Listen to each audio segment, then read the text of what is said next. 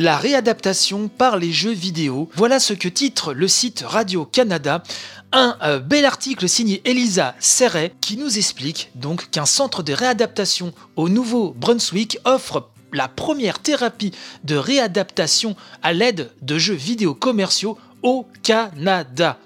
Des patients avec des handicaps lourds peuvent maintenant retrouver le plaisir de jouer à leur jeu favori et les bienfaits sont nombreux, nous dit la journaliste. L'article est très long, mais j'en ai quand même retiré quelques passages, comme d'habitude, hein, vous le savez, qui me paraissent pertinents. Et donc c'est un sujet qui me tient particulièrement à cœur, vous le savez, et j'ai trouvé euh, ce papier vraiment très précis hein, euh, sur euh, ce qu'il essaye de nous expliquer.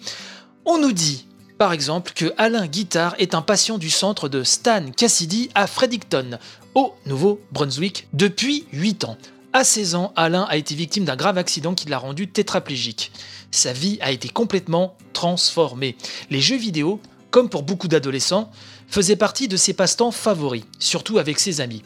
Après son accident, jouer à des jeux commerciaux était devenu presque impossible pour lui actionner les manettes était très difficile, nous dit Elisa Serret. Alain Guittard témoigne je cite, hein, J'ai continué de jouer avec les jeux vidéo commerciaux en compagnie de mes amis, mais je n'étais jamais bon, c'était frustrant. Et donc la journaliste nous raconte que depuis quelques semaines, ces séances de récréothérapie sont beaucoup plus amusantes. Alain peut maintenant jouer à ses jeux préférés, des jeux sur PlayStation, Xbox ou Wii.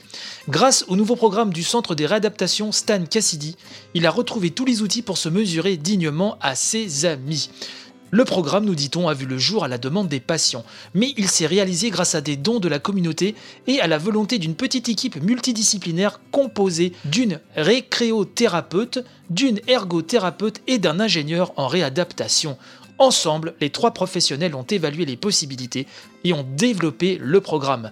Des jeux vidéo adaptés pour les personnes avec des handicaps existaient déjà, mais ces jeux n'étaient pas des jeux commerciaux, des jeux que tout le monde connaît et auxquels on peut jouer en ligne. Laura Holford, hein, la récréothérapeute, nous dit les patients voulaient jouer en ligne avec d'autres personnes, mais ils ne pouvaient pas. Pour eux, c'est une façon de socialiser, c'est très important pour leur morale. Et donc l'article poursuit en nous expliquant qu'en se basant sur des jeux existants, hein, les jeux commerciaux les plus populaires, l'ingénieur en réadaptation Josh Keys avec ses patients, transforme les manettes pour qu'ils puissent jouer ou confectionne des outils entièrement adaptés aux jeux choisis par ses patients.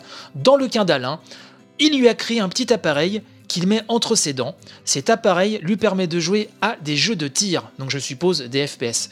Chaque fois qu'il mord dans l'appareil, il peut tirer sur les cibles dans le jeu. Ainsi, sous son coude, l'ingénieur lui a installé un bouton sur lequel il peut presser et faire pivoter ses personnages. La récréothérapeute, elle, veille au développement de ses patients. Socialisation, motricité et bénéfices cognitifs et émotionnels, les bienfaits du projet sont nombreux, selon Laura Holford. Certains patients, nous dit-on, voulaient aussi simplement pouvoir jouer avec leurs jeunes enfants. Comme ils sont limités physiquement, jouer à des jeux vidéo est une autre façon pour eux de tisser des liens avec leurs enfants. Ce passage m'a particulièrement ému, je dois vous l'avouer. Euh, ce programme est le premier au Canada, nous dit l'article. Des réadaptations du genre existaient déjà en Grande-Bretagne et aux États-Unis, mais pas au Canada. Pour l'instant, une vingtaine de patients profitent du nouveau programme. Voilà, l'article est bien plus long que ça. J'en ai retiré, je pense, euh, l'essentiel. Je vous mettrai le lien de toute façon, comme d'habitude, dans la description euh, de cet épisode, surtout qu'il y a un petit reportage vidéo qui accompagne ce papier, un petit reportage vidéo de deux minutes qui lui aussi euh, très explicatif, très informatif, donc à regarder d'urgence. Je vous avais parlé il n'y a pas si longtemps de ça dans l'émission euh, à plusieurs reprises de Game Lover. Hein. Game Lover, le blog français qui s'adresse aux personnes de situation handicap voulant jouer à des jeux vidéo et avec des jeux vidéo critiqués, testés par des personnes en situation de handicap, des handicaps divers. Et je trouve ça absolument formidable, ce genre d'initiative. Et là, celle-ci euh, au Canada, je pense, euh, doit être suivie, doit être relayée et euh, doit faire tâche d'huile, si je puis dire. Je trouve vraiment ce programme totalement admirable. En tout cas, je vous invite à lire ce papier. Bravo à Elisa Serret, que je ne connaissais pas, de Radio-Canada, pour ce très joli papier, en espérant que d'autres initiatives du même genre se multiplient de par le monde.